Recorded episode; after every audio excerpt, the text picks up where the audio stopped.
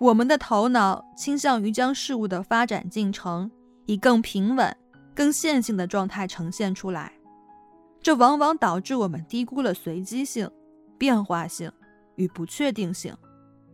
一旦我们看到随机事件发生，恐惧和脆弱随之而来，且很多人会选择逃避。而在逃避这种恐惧以及对确定秩序的渴求中，一些人类建立的系统。往往会打乱事物的隐性逻辑，或者打乱不那么明显的逻辑，结果导致黑天鹅事件的发生。而且，我们几乎在这不确定性中得不到任何收益。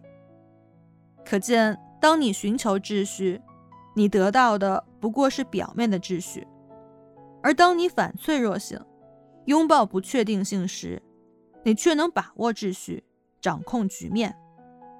反脆弱可以让人在变化与不确定性中获益。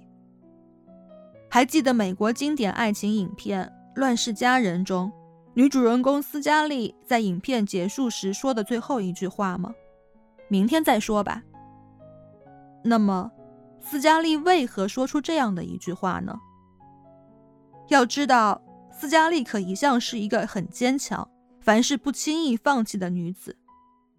这是因为斯嘉丽在此之前经历了太多的灾难：战争的纷争、亲人的离世、家园的破碎、生活的颠沛流离、爱情的破灭。生活的变化莫测，让他饱受煎熬。